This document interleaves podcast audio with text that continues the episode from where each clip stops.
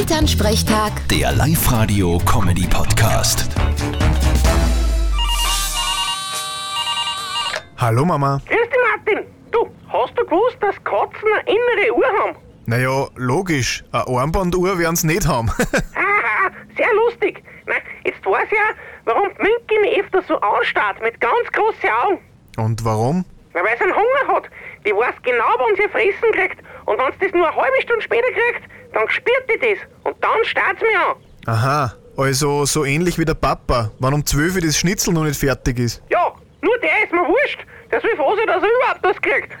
Weißt eigentlich, was der Unterschied ist zwischen dem Papa und der Minky? Nein, was denn? Naja, das eine ist ein verlauster Friesnigel und das andere ist ein Haustier. Vierte Mama. Super, muss ich ihm gleich erzählen. Bitte, Martin. Elternsprechtag. Der Live-Radio-Comedy-Podcast.